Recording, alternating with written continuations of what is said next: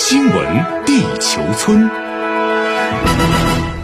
欢迎来到新闻地球村，我是小强。我们首先来关注萨科齐成为法国首位将入狱服刑的前总统。在北京时间今天凌晨，法国巴黎轻罪法庭就前总统萨科齐涉嫌贪腐和以权谋私案作出裁决，判处其三年有期徒刑，其中一年不得缓刑。法国舆论就此评论称。这是法兰西第五共和国一九五八年成立以来，由法国前国家元首首次因腐败指控获刑，并且将入狱服刑。根据案件主审法官当天透露，萨科齐利用其身份和政治以及外交影响力拉拢法官，以满足个人利益，其行为性质特别严重。法院同时对其他涉案人员作出了判决，包括萨科齐的律师因为腐败和违反职业保密罪被判处三年有期徒刑，缓刑两年，并被判处五年内禁止从事律师职业。此外，前高级法官阿奇贝尔因腐败等罪名被判处三年有期徒刑，缓刑两年。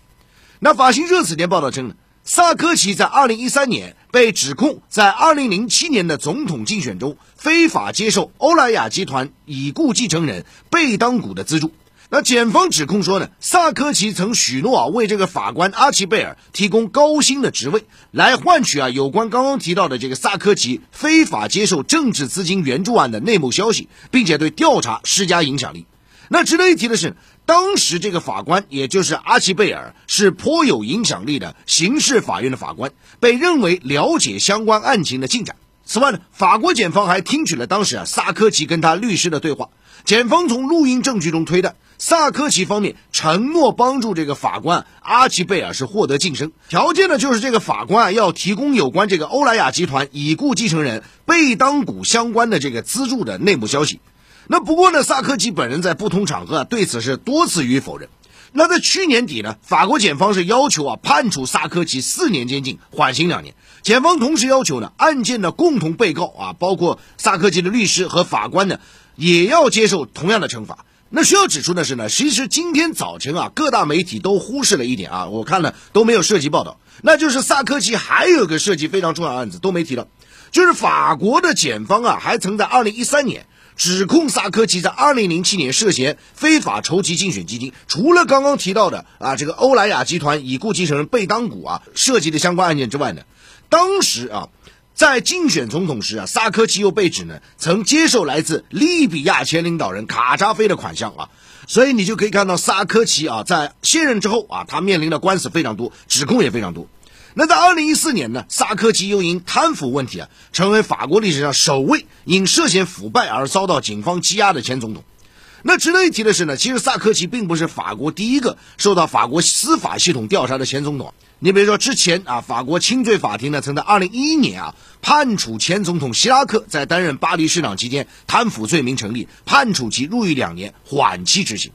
那据了解呢，萨科齐曾在二零零七年到二零一二年担任法国总统。那二零一二年呢，竞选连任失败后淡出政坛，此后呢一直是官司缠身啊。我们但是呢，他本人否认所有的指控，声称呢遭到政治迫害啊，多次表示要彻底洗刷污名。那需要指出的是呢，虽然萨科齐退出政坛多年，但是在这几年当中，大家去看到。其实他在法国保守派中啊，仍有一定的影响力啊。此前的外界还一度预期啊，说他会不会参选2017年法国总统选举？但是当时呢，他一度被法国警方羁押啊，这个不排除背后有一定的啊政治的这样一个斗争的一个背景。那现在目前的状况摆在萨科齐面前啊，还有一个选择，就是根据法律的规定呢，萨科齐可以在法院宣判后十天内提起上诉啊。那么接下去他会不会这么做啊？有待观察。那么，在北京时间今天凌晨呢，他在庭审结束之后一言不发的离开法庭。另外，我们了解到呢，就在本月晚些时候啊，萨科即将继续的出庭受审，他被控在二零一二年竞选期间违反竞选资金的相关规定，所以等于又是一个新的事儿了啊，我们也会持续的关注。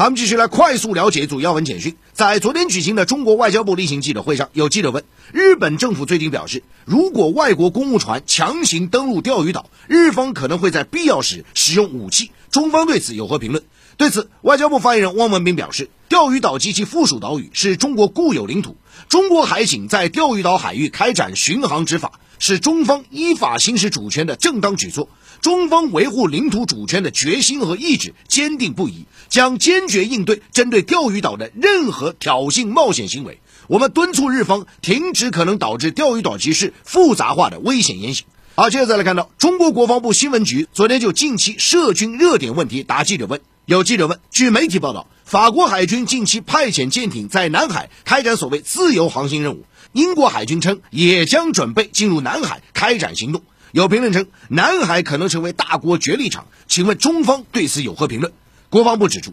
当前南海局势总体稳定。中方维护南海和平稳定的决心意志坚定不移，坚决反对任何国家以所谓航行自由为名，加大在南海军事存在，制造紧张气氛，插手地区事务，损害地区国家共同利益。希望有关国家为维护南海和平稳定做出建设性贡献，不要无事生非，不要挑动南海局势升温。好，接着再来看美国国内啊，美国前总统特朗普呢，昨天在保守派政治行动会议上发表演讲，暗示可能会参加2024年美国总统大选，并表示不会组建新的政党。特朗普在演讲中还批评了新上任的拜登政府，称短短一个月时间，我们从美国第一变成美国最后。啊，接着再来看缅甸局势啊，据央视新闻报道说，昨天缅甸国务资政昂山素季和总统温敏所涉案件第二次开庭在缅甸首都举行。缅甸最高法院律师表示，除了之前基于违反缅甸进出口法和缅甸灾害管理法对昂山素季的指控之外，缅甸警方又追加两项指控。另据了解，相关案件将于三月十五号再次开庭。好，我们接下来进入到环球扫描，来重点关注国际商业财经方面。我们先来看经贸投资领域啊，路透社最新援引澳大利亚数据称呢，二零二零年中国在澳大利亚的投资是下降百分之。六十一啊，这个创六年来新低啊。那对此呢，中国外交部发言人汪文斌昨天表示，在中国去年对外直接投资增长百分之三点三的背景下，对澳大利亚投资却断崖式下降，其中原因值得澳方认真反思。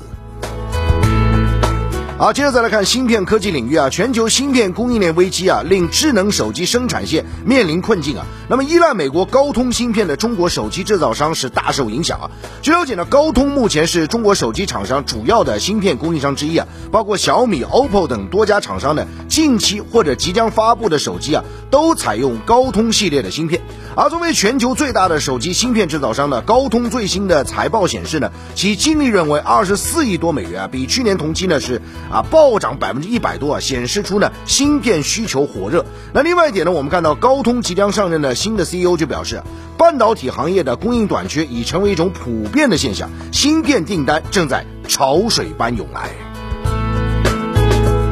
好，接着再来看航空运输板块啊，最新的数据显示呢，截止到今年二月初啊，全球民航机队的运营率啊，已经达到了百分之七十二点零八。而为了尽快减少疫情啊对国际旅行和航空业造成的冲击呢，相关方面正在酝酿啊，这个标准化数字旅行通行证可能在三月份正式的推出啊，整个的一个信息的整合啊，来打造一个数字护照。